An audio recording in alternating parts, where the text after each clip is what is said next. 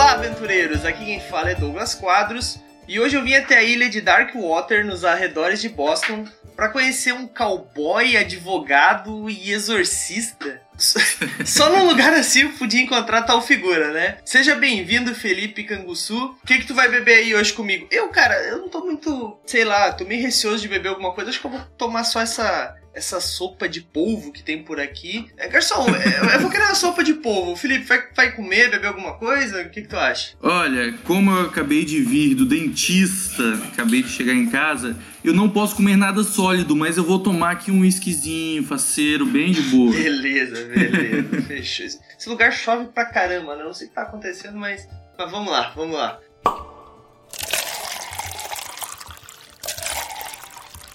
Bom, mas eu não vim aqui nessa ilha bizarra aqui só para conhecer a nossa amiga exorcista. Eu também vim conversar sobre um tema que assusta ou não, sei lá, muitos mestres aí pelo nosso Brasilzão e mundão afora, né? Que é o terror no RPG. A galera quando escuta falar de terror, assim, ah, vai mestrar terror, automaticamente a galera pensa que, sei lá, não vou conseguir, é muito difícil, é um bicho de sete cabeças, né? Então os mestres têm muito, muita barre muitas barreiras, né, com este tema. Sendo que na verdade não é um bicho de sete cabeças, né? O, Felipe tá aqui hoje para explicar pra gente como fazer esse assunto é, ser menos temeroso pros mestres e mais temeroso pros jogadores, talvez?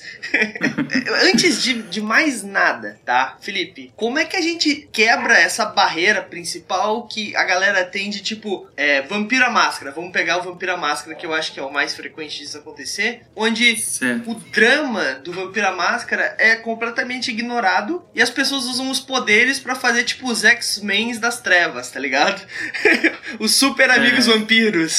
Como é que a gente quebra essa barreira como mestre, assim? Bom, quais dicas você poderia dar aí pra gente? A premissa do Vampiro à Máscara, lá no início do livro, ele já fala que o cenário ele é aquele punk gótico, é uma realidade paralela, existe uma ambientação de terror, mas antes de mais nada, cada grupo, cada mestre, ele vai conduzir aquilo de acordo com os próprios interesses, né? Então, se o cara quiser fazer fazer ali vampiro X-Men, é, tudo bem, não, não é proibido, não é, não errado, é um crime. Né? Não existe nada errado não é no RPG, né? Assim, não é a premissa original né? A diretriz primária do cenário não é esse, mas também se o cara se diverte assim, ótimo. Agora, se a gente quiser buscar enraizado a ideia do Vampira Máscara, a gente tem que entender que acho que uma das principais palavras é imersão. E a imersão começa lá no background do personagem e começa também na preparação é, do mestre para conseguir conduzir uma história que tem essa, esse, essas raízes, essa profundidade, né? Não é, por exemplo, a premissa de um jogo que é aventura, matar dragão, bater. É uma novelinha, na verdade, né? Aquilo que dizem do vampiro, que ah, é, são góticos, é isso e aquilo, na verdade não é muito diferente do que, que desses julgamentos, porque realmente o vampiro ele tem muito de novelinha. O Vampiro não foi criado para ser um RPG de combate, de ação, mas é de drama, de relacionamentos, de intrigas políticas. Então é muito. Acho que o Game of Thrones ele tem uma pegada que representa bastante a essência do vampiro, que é intriga política, traição, isso e aquilo. É, é aquilo, né? Não existe RPG errado, né? Mas também, se tu quer se, se melhorar como mestre no sentido de terror, não adianta tu deixar todo mundo virar um super X-Men, né? Daí não vai, não, vai, não vai ser a tua pegada, Sim. né? Se a pegada é jogar com super mutantes, beleza. né? Não, é, assim, é, é aquilo que eu falei. O, o sistema, o cenário, ele tem uma diretriz só que o mestre pode fazer, se ele quiser colocar, sei lá, dinossauro numa mesa de vampiro e isso fazer com que seja divertido, ótimo, né? Mas não é a diretriz, não é o, não é o objetivo, mas. Tá certo, tá certo. Tá, e, e, já que a gente tá falando de sistemas aí, de cenários e etc, cara, é, essa moda agora de Cthulhu, eu leio Cthulhu há muito tempo já, antes de estar tá nessa modinha, sou old school, né? que é muito bizarro Sim. falar isso, né? Mas tipo, é, Cara, o que, que, que tu acha? A galera agora tá achando que terror é Cthulhu. Só Cthulhu e rastro uhum. de Cthulhu, chamado de Cthulhu, não sei o que de Cthulhu, não sei o que de Cthulhu. É, eu acho uhum. ótimo, porque são vários sistemas e vários cenários que, de uma mitologia que é fantástica, né? Mas o que, que tu acha disso, Sim. cara? Tipo, quais os outros sistemas e cenários que a galera pode é, conhecer? Ou tu acha que esses realmente eles estão muito. Eles, eles estão em alta porque eles realmente são muito bons? O que, que tu acha disso tudo? Assim? Olha, eu acho que essa, essa, como você diz, modinha do Cthulhu.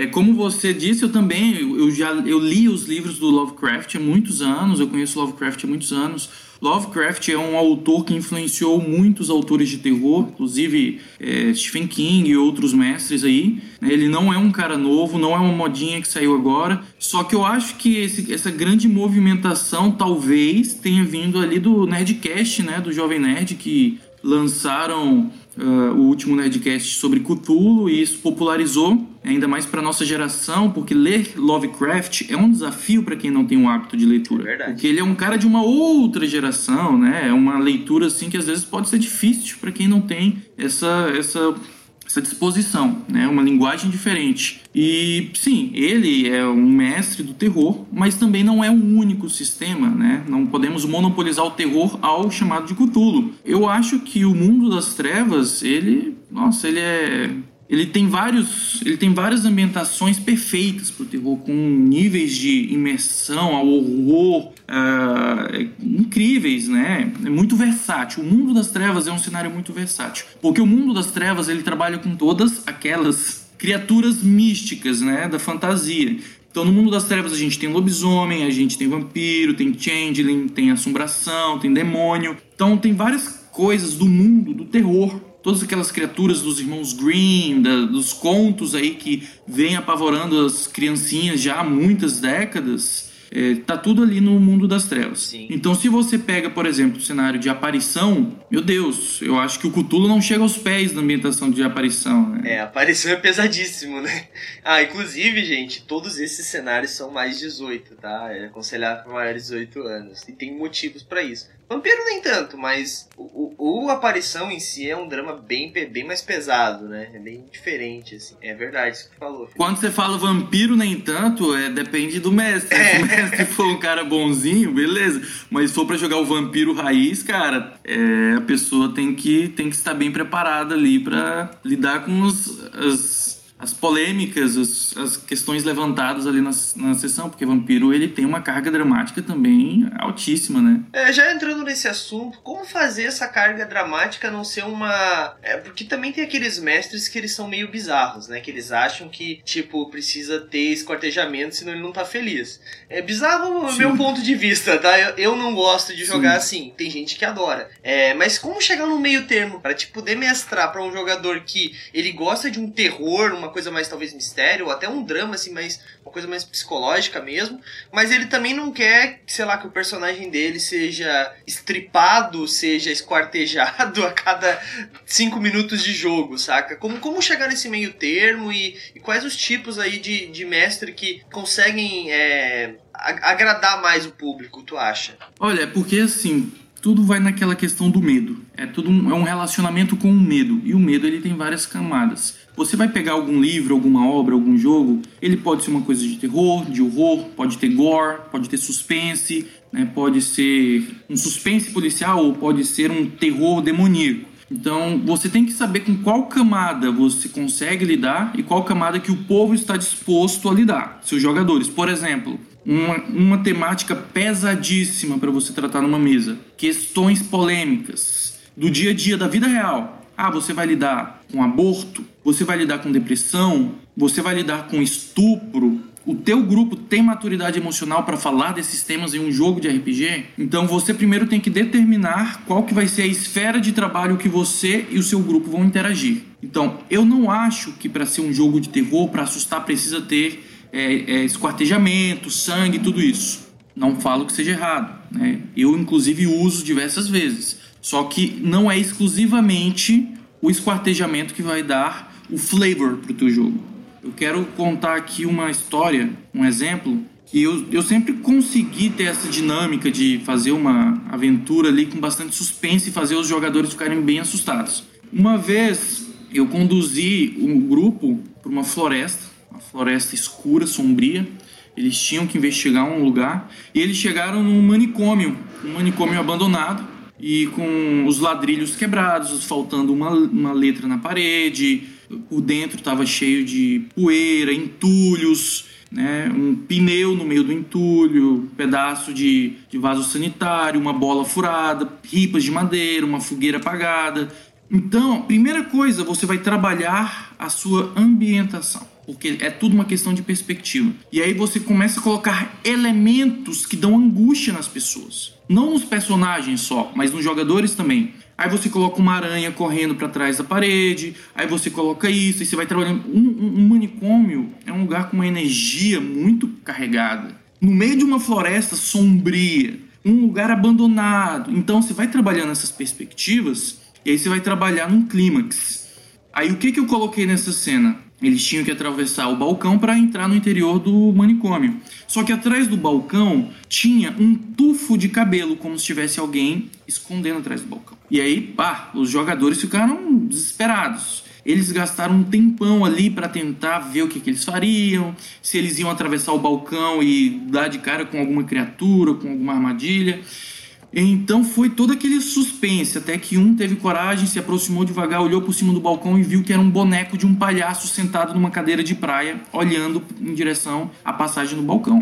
Aí todo Caralho. mundo, meu Deus, é um palhaço maldito, é uma assombração, é um não sei, o quê. E aí, no meio da, do grupo, tinha um Tremer. E o que, que o Tremer fez? Usou a, a disciplina dele fez o palhaço levitar. Nessa hora, os rolaram coragem, rolaram autocontrole, teve falha crítica, eles começaram a atirar e tacaram fogo, um, um, vampiro pegou fogo, o outro entrou em frenesi, saiu fugindo dali e quase deu TPK, quase morreu todo mundo e no final era só um palhaço de, de, de, de algodão, sabe? Não tinha nada demais, é. era só um elemento do meu cenário de terror. E a galera quase se matou por causa disso. E aí tá, a sessão acabou. Na sessão seguinte, um outro jogador ele pediu para conduzir aquela sessão.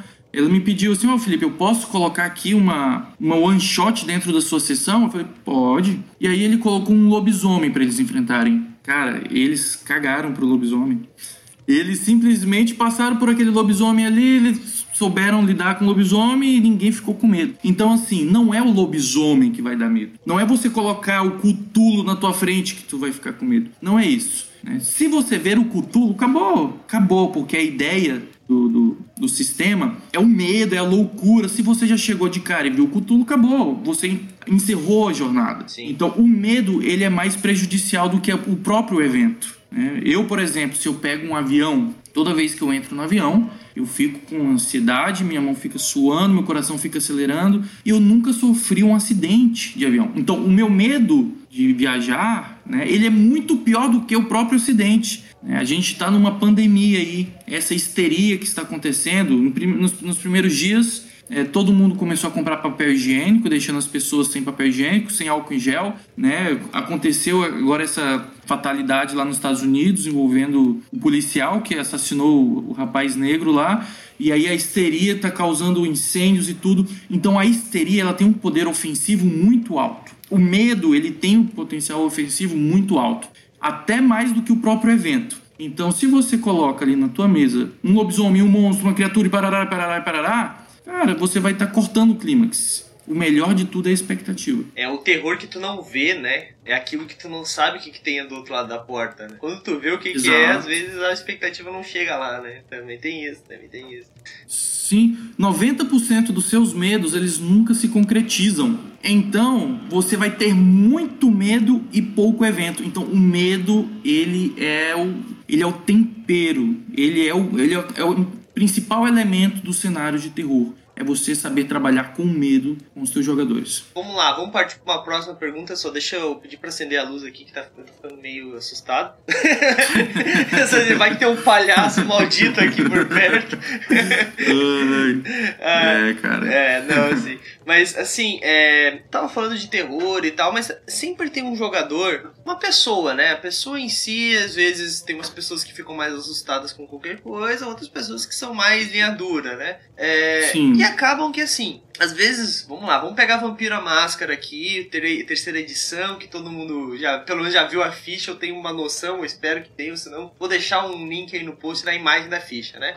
Mas lá tem um atributo chamado coragem, que ele mede certo. a tua coragem. Às vezes, digamos assim, eu sou um cara que olha filme de terror pra caralho, vejo isso, vejo aquilo, não tenho medo de nada, né? Ando, na, ando no meio do cemitério pra, pra catar, uhum. sei lá, florzinha à noite. Esse cara ele não tem medo, ele a pessoa acaba não tendo, né? São, tem níveis diferentes de pessoas com níveis diferentes de medo, etc. Como que o, o, mestre pode fazer, e eu não sei se deve, né? Vamos ver o que, que tu acha. Pra assim, meu personagem tenha coragem baixa, ou até mesmo força de vontade, ou então tem uma coisa muito bizarra acontecendo. Todos os jogadores estão assustados, play, os personagens estão assustados. Aquele personagem está assustado, mas o jogador não consegue demonstrar isso. Como o jogador poderia fazer nesse caso para demonstrar medo, sendo que ele pode não ter? Ou como o mestre pode fazer para é, lidar com um jogador assim? Hum. Essa é Bom, difícil. Primeiro, é, eu acho assim que se você colocar tudo numa, numa fórmula, fica mais fácil de lidar. Qual que é a fórmula que eu acho para o mestre que quer narrar terror? Ele tem que ter um compromisso com a sua trama principal e, paralelamente, aos backgrounds de cada personagem. Então, por exemplo, o personagem fulano de tal aqui, ele tem um background envolvendo a família dele que morreu, que não sei o que, que não sei o que. Então o, o mestre ele vai ter que inserir esses elementos de alguma forma para que aquele medo seja personalíssimo, entendeu? Não pegar um medo genérico e distribuir para todo mundo, mas trabalhar os indivíduos também. Então, ah, o cara aqui tem um padrão de, de coragem diferente do outro. Então, eu vou lidar com ele com as ferramentas que ele me deu no background e com o outro com as ferramentas que o outro deu. Agora, se o cara vai sentir medo ou não, já aí foge das mãos do mestre. O mestre vai fazer o que ele pode fazer de melhor e esperar que aquilo surta algum efeito. Agora, se o jogador ele tem comprometimento com a história, ele como jogador não sente medo, mas ele acha que o personagem dele iria sentir, ele vai ter que interpretar igual, ainda que ele como jogador não sinta, mas eventualmente ele vai sentir. Se o mestre for bom e se o jogador realmente estiver imerso na, na, na aventura, ele eventualmente vai sentir. Se não for disso, vai ser daquilo. É, nem sempre o mestre consegue alcançar aquilo que ele quer. Né? O mestre tem que ter é, esse, esse, esse entendimento tudo que ele vai preparar pode dar certo ou pode dar errado se não der certo agora, vai dar certo depois. Eu até acho que eu aconselharia assim: todo mundo tem que cagar de alguma coisa, né? Às vezes o cara, como eu disse no exemplo anterior, vai no cemitério pra catar florzinha à noite, mas tem medo de, sei lá, aranha. É, né? Todo mundo acaba tendo um cagaço de alguma coisa, né? algum trauma e tal. Eu acho que Sim. também uma dica seria, de repente, eu faço isso às vezes, né? Costumo botar no personagem os medos que eu tenho. Assim é mais fácil uhum. de interpretar, né? Porque, Sim. cara, a não ser que tu esteja querendo realmente se seria se arriscar, mas se jogar com um personagem totalmente diferente, né? Daí beleza, botar uma coisa que tu não, talvez não tenha medo, mas daí tu força o mestre, às vezes até fazer uma forçação e fazer aquele negócio se tornar tão assustador que tu acaba, às vezes, levando pro pessoal, né? Tem um, tem um termo aí chamado bleeding, né? Que é o sangrar pro, pra vida real do RPG. Então pode acontecer também. E até um cuidado que o mestre tem que ter, né? É, é como tu disse, né? Tudo vem de um acordo, né? A mesa tem que saber até que ponto. O mestre precisa saber até que ponto ele pode chegar, porque senão, às vezes, tem um jogador que é um pouco mais traumático, às vezes teve algum problema na, na sua vida, né? E pode, isso pode gerar um, uma, uma sequela, ou até mesmo perder um jogador pelo fato de entrar em um assunto que ele não estava preparado para entrar naquele momento, né? Todo mundo tem suas limitações. Exato. Mas eu acho que todo grupo deve conversar sobre isso, e não só jogando terror. Eu vejo muito mestre de D&D que, na sua síntese, né? Na sua síntese, não é terror, não, pode até ser, mas na sua grande maioria ele é uma fantasia, né? Mas é, vejo muito mestre bem, entre aspas, é, detalhista no gore, né? E jogador que não tá preparado para uhum. isso, né? Então acho que toda mesa deve chegar e dizer, ó, a gente quer, a gente aceita isso, isso e isso, ou então, ó, eu aceito tudo e depois não adianta reclamar, né? Sim. A conversa sempre é o melhor. Exato, é, é tipo um contrato de adesão ali, e aí o mestre ele tem o estilo dele, se ele está disposto a conversar com os jogadores né, e os jogadores estiverem de acordo com tudo, se o mestre for flexível. Tem mestre que não consegue sair da sua zona de conforto. Então, é um contrato de adesão. Ó, a minha pegada é essa. Se vocês não quiserem, tchau. Né? Mas o ideal mesmo é um mestre que tenha uma química com os jogadores falar, ó, oh, galera, essa aqui que é a pegada, entendeu? Sondar, saber o que tipo. Uma vez, eu tenho um costume assim de abrir mesas aqui na região. Eu uno pessoas que não têm mesas, que não conhecem outros jogadores eu chamo essas pessoas, monto uma mesa e saio. E aí, há dois anos atrás, teve uma mesa que uniu uma galera. Meu, já viu Os Oito Odiados? Já, o, já. O filme do Tarantino. Sim, pô. Reúne numa cabana oito pessoas que elas têm é, ideologias extremamente opostas umas das outras, né? E eu fiz um Oito Odiados ali de uma mesa de RPG. Tinha uma guria que era feminista vegana, tinha um cara que era bem. É, uma mentalidade bem. é, machista, na segunda opinião dela. E aí é, tinha um cara que era fitness, que ele gostava de levar marmita para comer no jogo e ela odiava que levassem carne para casa dela. Não, cara, pensa no desastre que foi essa mesa. Teve duas sessões só. Sim. Imagina por quê. Nossa, foi os oito odiados aquilo. Sim, sim tudo, tudo vem do acordo, né? Tem que conversar pra não, não chegar num bagulho desse, senão ninguém se. No final das contas, ninguém se diverte, né? É, não dá. Não, não, não, não acontece a diversão quando é assim. É, sim, sim. Mas. Então, pra gente encerrar aqui o, o, os blocos de pergunta, uma pergunta, cara, é, é muito importante isso, né? É, no D&D a gente vê muito isso. Em todo RPG a gente vê muito isso, mas no D&D é até mais aceitável o quê? O cara olhando o livro no celular ali, ou às vezes até jogando alguma coisinha quando não é a cena dele, que não é o ideal, mas acontece, né? Uhum. É, no terror, tu precisa que todo mundo esteja atento, que todo mundo esteja no clima. Então, como é que tu Sim. costuma fazer? Tu é, deixa uma luz né, mais com a intensidade mais baixa, desliga, usa, usa vela? Quais tipos de elementos tu, tu faz na tua mesa? Quais as regras que tu impõe entre os jogadores para pegar e, e, ter literalmente esse clima de terror, assim, esse mistério? Porque o RPG presencial, ele precisa ter muito... A gente, a gente tá quase jogando um teatro, né? Em teoria, Sim. assim. Então ele precisa que, que os jogadores estejam nesse, né, nesse clima para então interpretarem seus personagens melhores. No terror, imagino que isso vá para uma escala ainda maior, né? Então como é que tu costuma fazer isso? Ô Felipe. Bom, primeira coisa, você comentou do celular aí, é assim, eu sempre falo com meus jogadores, eu falo, olha, todo mundo aqui é adulto, eu não dou ordens, eu não coloco regras, é, você pode ficar no celular, não pode, só que é o seguinte: se você ficar no celular durante o jogo, você me incomoda. Né? Então, incomoda os outros players também. Então, eu gostaria de pedir que você não ficasse mexendo no celular, ainda que não seja sua cena. Eu preciso da imersão de todo mundo. Né? Aí, não, ah, tá, não. Eu recebi mensagem dos meus pais. Ah, surgiu um imprevisto aqui. Tudo bem, sem problema.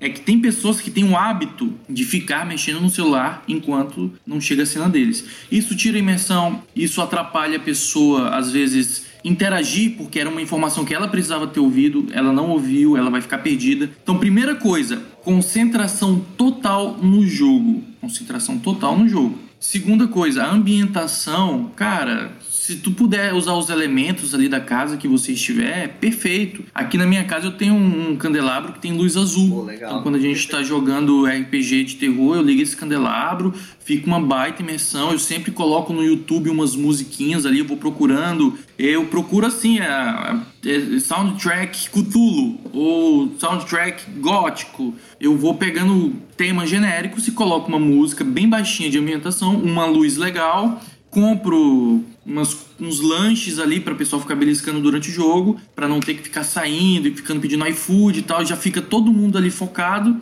e constrói essa ambientação, uma redoma ao redor do jogo, inquebrável pra gente sentir na pele a tensão e o suspense. As dicas foram ótimas aí. É, vamos para a próxima parte aqui. Eu trouxe alguns, algumas cartinhas Algumas cartinhas Opa. aí dos nossos ouvintes, né? Do, do, Ah, tá. grupos. Não sendo boleto, tá de boa. Não, não.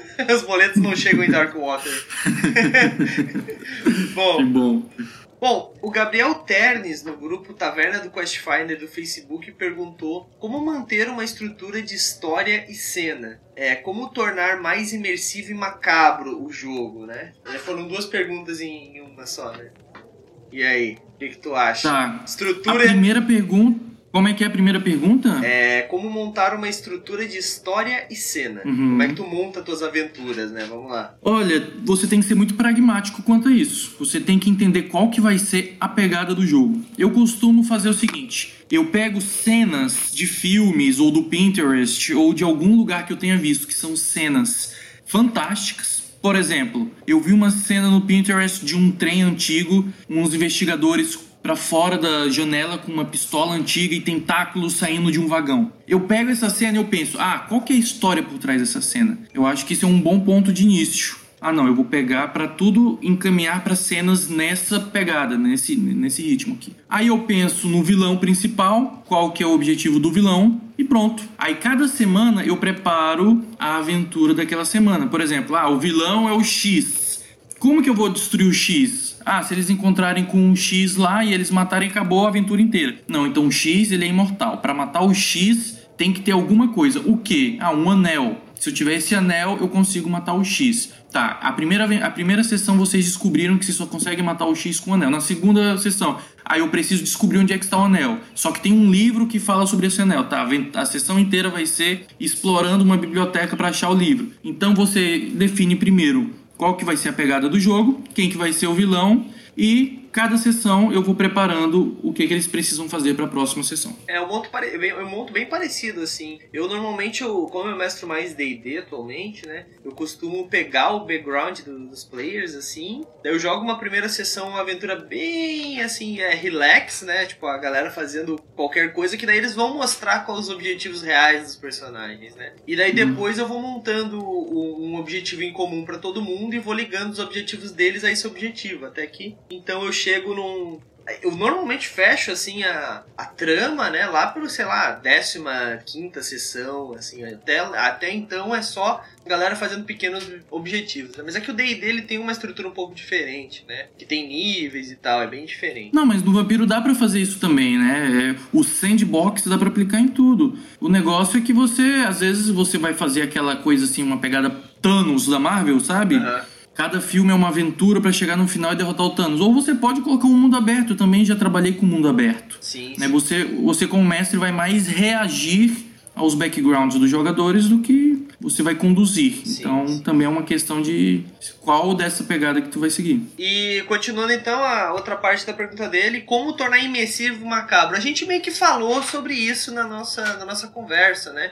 Imersivo é, utilizando elementos ali e macabro fazendo boas descrições, né? Quer falar um pouco mais sobre isso, Felipe? Olha, eu quero, eu posso dar um exemplozinho assim, o que, que é? Porque é uma, tudo uma, o medo é uma questão de perspectiva. Como é que você vai ficar imersivo nisso? É, eu vou dar um exemplo aqui, ó. Você pega a coisa mais ínfima, a, coisa, a menorzinha, a, a menor coisa que você tem hoje em dia, quando você vai falar que algo é muito pequeno, você fala que é o tamanho de uma formiga. Né? Você pega a formiguinha, a formiguinha não tem densidade, não tem carga dramática. Mas se você for assistir, por exemplo, a vida de inseto, eu lembro das sensações que eu tinha quando eu assistia a vida de inseto. As formiguinhas ficavam catando sementinhas para dar para um grande, uma grande oferenda para os gafanhotos. Aí no último dia de colheita eles conseguiram levantar as sementinhas.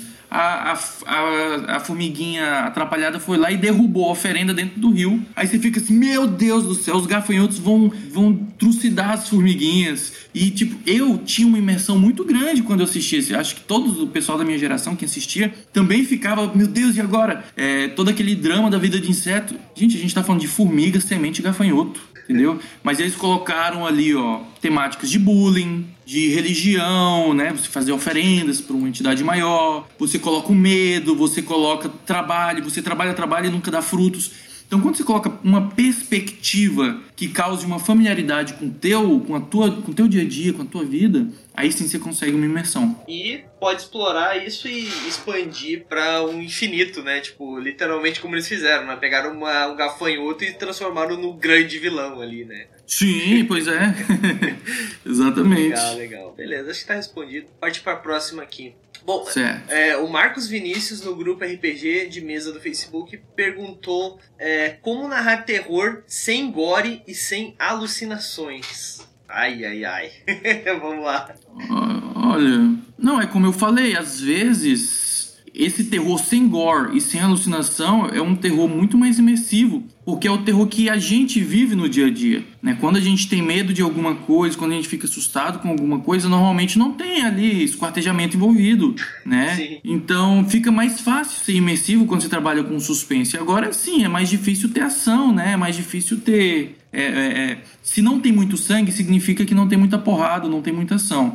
Então vai ser uma pegada mais dramática, suspense policial, o que dá para fazer, o que tem elementos muito bons para trabalhar. Mas aí o mestre, ele, isso vai exigir muito mais do mestre, né? Porque você sempre colocar um combate no meio de uma aventura facilita muito o trabalho do mestre. Sem gore, sem alucinação, sem esquartejamento, o mestre vai ter que tirar um tempo, preparar ali, começar a escrever, começar a se colocar no lugar dos personagens e colocar todos os elementos que ele acha que vão ser elementos que vão fazer a pessoa ficar reflexiva, assustada. Sim. Eu usei de uma liberdade poética numa mesa de vampiro minha, em que os vampiros eles descobriram uma magia tremé para poder entrar na Umbra. Né? Quem não sabe, vampiros não podem ir para a Umbra. A Umbra é um universo paralelo de dimensões e mundos paralelos ao nosso. E aí, quando eles entraram na Umbra, eu fui descrevendo que enquanto eles caminhavam, cada passo que eles davam deixavam pegadas de uma gosma preta que atraía todos os insetos, que matava a vegetação ao redor, que os espíritos que estavam na Umbra, eles eram feitos de luz e que eles olhavam para os vampiros e corriam assustados. Então eu trouxe uma reflexão para os jogadores de que eles sem né, eram presenças diabólicas. Ainda que não fosse voluntariamente, um vampiro é uma criatura maldita. Então eu consegui trazer toda uma reflexão sem usar palavras, sem usar combate, sem usar gore, sem usar nada. Bem visual mesmo, assim. legal, legal. Tá, tá explicado, tá explicado. Vamos para a próxima então. É, Nicolas Marques, no grupo RPG Floripa do Facebook também, ele falou, né? Uma das coisas mais desafiadoras é manter todos bem ambientados no cenário, né? E pergunta: quais as dicas para os mestres fazerem isso? A gente falou também sobre ambientação, mas vamos lá, Felipe. Mais alguma coisa a explorar aí sobre é, manter os jogadores dentro da cena em si? Do ambiente? Olha, é, é, é, como se disse, a gente já falou bastante sobre isso. É, é aquela história, né? É cortar todo tipo de interação com o mundo externo, ficar focado na mesa e dar o seu melhor ali pra imersão, né? Sim, sim, sim. Acho que tá, essa a gente fala, foi a que mais falamos, eu acho. É, pois é. Tá, tá bem mastigada. Teve várias perguntas sobre foco. Eu acho que realmente esse é um dos, uma das maiores dores dos, dos mestres, é manter a galera focada, né? Mas vamos lá, vamos para a próxima sim. pergunta aqui. É, o Diego Alemão, no grupo RPG Roll20 Brasil, do Facebook, também perguntou. É, ele falou que dentro do, do terror existem vários subgêneros, né? É, e ele pergunta qual deles é, costuma ser o mais pedido e jogado pelos jogadores? Dentro do subtemas aí, tipo gore, suspense, investigação de suspense. Olha, o mais pedido, o mais pedido eu não sei porque eu não, eu não tenho um, um, um senso aqui para ficar perguntando para os jogadores né, qual que eles que eles preferem, mas eu acredito que seja é aquele que tem o violência, né? Eu acho que o pessoal sempre vai entender. Acho que o ser humano, como eu já falei que havia uma diretriz primária para os sistemas de RPG, existe também a diretriz primária do ser humano, né? Que o ser humano no original ele vivia caçando, matando e pegando mulheres, né? É, no tempo das cavernas. E hoje as coisas é, evoluíram, mas que a diretriz primária continua mesmo. Então o homem ele é sempre caçador, sempre competidor, sempre é, tentando conquistar mulheres. Então, eu acho que por causa dessa diretriz primária, dessa tendência, os jogadores sempre vão querer mais mesas com sangue, com violência, com monstro. Né? Não que todos queiram isso, mas eu acho que a maioria deve estar inclinada aí para o gore, né? Sim. Sim. É, isso, experiência do Felipe, tá, Diego? Como ele diz, a gente não tem um, um, um, estudo. Vamos, vamos fazer essa pesquisa aí nos nossos grupos. Pois é, vamos fazer. Beleza, última pergunta então, pra gente finalizar esse bloco. É, o Guilherme Baeta, cara, desculpa. Baeta, vou, vou te chamar de Guilherme Baeta, né? Guilherme B. Isso. Guilherme B. Ponto. É, no grupo Material para RPG no Facebook, ele perguntou quais são os principais elementos para um bom RPG de terror. Eu acho que é uma pergunta excelente para a gente finalizar essa conversa aqui. Tu acha uhum. aí, Felipe, os melhores, o, o, os principais elementos? Uma cita cinco pelo menos aí pra gente. Cara, a expectativa você trabalhar bastante com o tipo de coisa que você está lidando sem trazer de cara, né? Assim, é como eu falei, o Cutulo. Né? Você não quer ver o Cutulo. O mestre também não quer apresentar o Cutulo, mas ele vai mastigar aquela expectativa do Cutulo o tempo inteiro. Então, a expectativa do medo em si, né? O medo que você está lidando, o que, que é aquilo, se colocar isso na cabeça dos jogadores. Eu acho que outra coisa também, como a gente já falou, a ambientação. O mestre, ele não pode simplesmente falar, ah, vocês chegaram no cemitério. Não, ele tem que falar toda aquela coisinha. Ah, se chegam num cemitério com névoa sobre seus pés e árvores mortas sem galho, uma coruja com cruzes, com lápides e parará, e parará, e um uivo distante. Né? Então, a ambientação é extremamente importante. A empatia do mestre em relação aos personagens, ele ter uma noção, ter uma consciência de, das tendências dos personagens, daquilo que assusta os personagens, as motivações dos personagens, que durante o jogo ele vai podendo colocar nessas ambientações elementos importantíssimos na história do personagem. Ah, você está no cemitério, tem a ambientação e você vê lá o espírito da sua esposa morta. Então, essa questão da, da, do, da consciência personalíssima do personagem, cada personagem tem a sua personalidade. Outra coisa, mostrar que todo mundo é vulnerável. Então, colocar ali situações que realmente façam os, os os jogadores sentirem que quase perdeu o personagem. Né? Se for muito fácil sempre. Perde a graça, né? perde a graça. Então você tem que colocar ali, né? Eu não sou jogador de DD, mas vou usar exemplo de. Ah, coloca uns goblins ali pra você matar, matar, matar, matar, matar, beleza. Mas coloca de vez em quando uma criatura ali que tu sabe que tu vai morrer se tu enfrentar. Então, trabalhar com essa questão da vulnerabilidade do personagem, saber que o personagem pode morrer. Sim, sim. É, no D&D isso é um pouco mais difícil, né? Porque os personagens são, são heróicos. É, cara, é difícil matar um personagem de D&D. O jogador tem que querer morrer. Claro que o mestre às vezes exagera, ok? Dá um one hit lá no... mas acontece. Mas eu acho que em, nos jogos que se propõem a ser um terror mesmo, assim, vampiro, Cthulhu... Até o próprio D&D tem o Ravenloft, né? Que é um cenário mais Sim. de terror.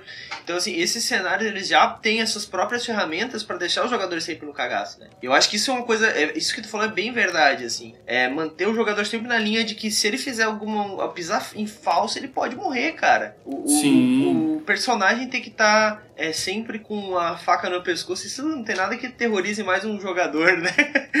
tem que Sim. estar sempre ali no quadro, nos finalmente, né? é, não adianta nada você estar tá narrando um jogo de terror e o personagem tá completamente seguro que ele não vai morrer, que ele não vai enlouquecer? O objetivo é tirar essa sanidade, essa confiança. Né? Se você conseguir fazer o cara ficar com medo né, de morrer ali, você está indo no caminho certo. Esse é o objetivo. Certo, certo. Então vamos lá. O primeiro foi expectativa, expectativa, é, depois ambientação, empatia, não, ambientação, ambientação, empatia e agora esse, e... esse, último, como é que tu chamaria? Será? Vulnerabilidade. Vulnerabilidade, boa. Então quer tem um último aí para finalizar os cinco ou vai vai nos vai nos quatro mesmo? Ah, é que a gente vários elementos. Né? A gente não preparou nada, gente. Vocês têm que entender. A gente, né, as perguntas que eu faço aqui para ele são tudo no ao vivo para ele. Eu acho assim que é, você tem que ter algumas coisas fundamentais. A partir dessa, dessa fundamentação, tu pode enraizar para outros elementos do terror também. Eu acho que esses quatro aí são suficientes já, né? Se quiser ir nessa linha, nesses quatro, você vai conseguir trabalhar muito bem. Show de bola, show de bola. Então são essas aí as dicas do Felipe. É, a gente falou em ambientação, tu falou em ambientação, e me surgiu uma última dúvida aqui, então, ó, o Douglas Quadros, é, diretamente, diretamente aqui no podcast, pergunta: como é que tu faz as tuas ambientações? Tu vai no local, tu olha a foto, é, tu, tu tem esse costume de visitar, porque assim assim, é, o, daqui a pouco o pessoal vai saber na parte do, do Jabá, mas o, o Felipe, ele, além de tudo, além de um grande mestre, ele também é um escritor, né?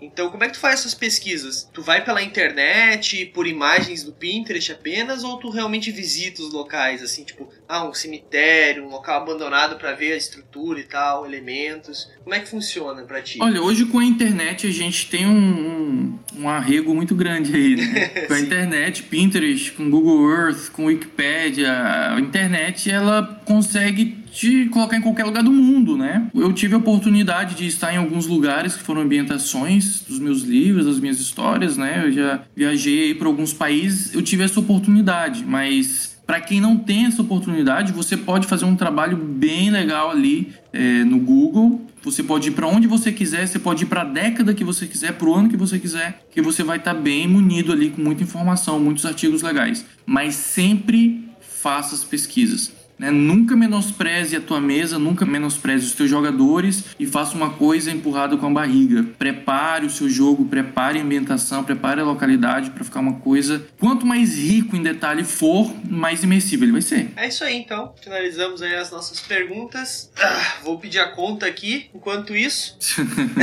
é, por favor, é, fala pra gente aí teu jabá, onde a galera pode te encontrar, onde estão os teus livros. Fala também da página aí do RPG.com. Vai lá, o espaço agora é teu. Bom, pessoal, é, eu sou Felipe Canguçu, né, como fui apresentado, eu tenho alguns livros publicados, só que no momento os meus livros estão fora de estoque, foram vendidos, né, eu já tenho publicações com quatro editoras e no momento eu dei um, uma pausa, fiz um ano sabático. Eu estou agora decidindo voltar a publicar meus livros, então estou procurando uma editora a partir de agora. Quem tiver editora e tiver interesse, meu e-mail é canguçu.novais@gmail.com. Eu também sou o diretor da página rpg.com vocês que gostam de conteúdo de RPG, de memes, de, de artigos, acompanhem lá, siga lá no nosso Facebook rpg.com, no Instagram também rpg.com. Temos cerca de 150 mil seguidores no Facebook, é, 22 mil no Instagram. Nosso Instagram foi aberto tem, não tem muito tempo. E também começamos alguns meses atrás o nosso podcast, que para nossa surpresa teve um sucesso é, muito. Teve um feedback muito grande, né? Nós temos já é, milhares e milhares de downloads, o pessoal tá gostando bastante. Se você curte RPG, curte ouvir um podcast, vai lá, procure na sua plataforma de podcast favorita, rpg.conto, né? rpg.conto. Acompanhe os nossos episódios, nós temos ali uma aventura de RPG, nós temos é, uns bate-papos, nós temos os mestres da lorota que nós falamos como se estivéssemos em um boteco falando sobre RPG. E estamos abrindo agora nosso canal no YouTube também para postarmos os nossos episódios e mais conteúdos para vocês. De bola. Show de bola. É, todos os links vão estar tá aqui no, na descrição do, da postagem, tá? Então aqui embaixo, ou se você estiver escutando no Spotify ou algum agregador de podcast aí, é, se não tiver na descrição, vai no site movimentorpg.com.br, dá aquele page view pra gente, entra e depois dá os page views aí pro Felipe, se inscreve também no, na página, no Instagram, etc. E editoras né? Estou solteiro, né? Se você é uma editora aí procurando um escritor. é isso aí, é isso aí. Então vamos finalizando por aqui.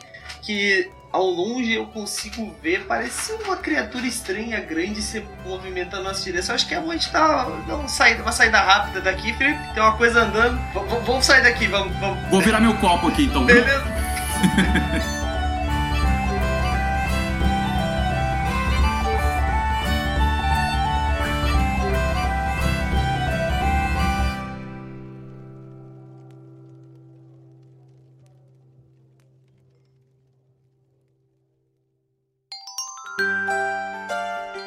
mais um produto com a edição Senhor A.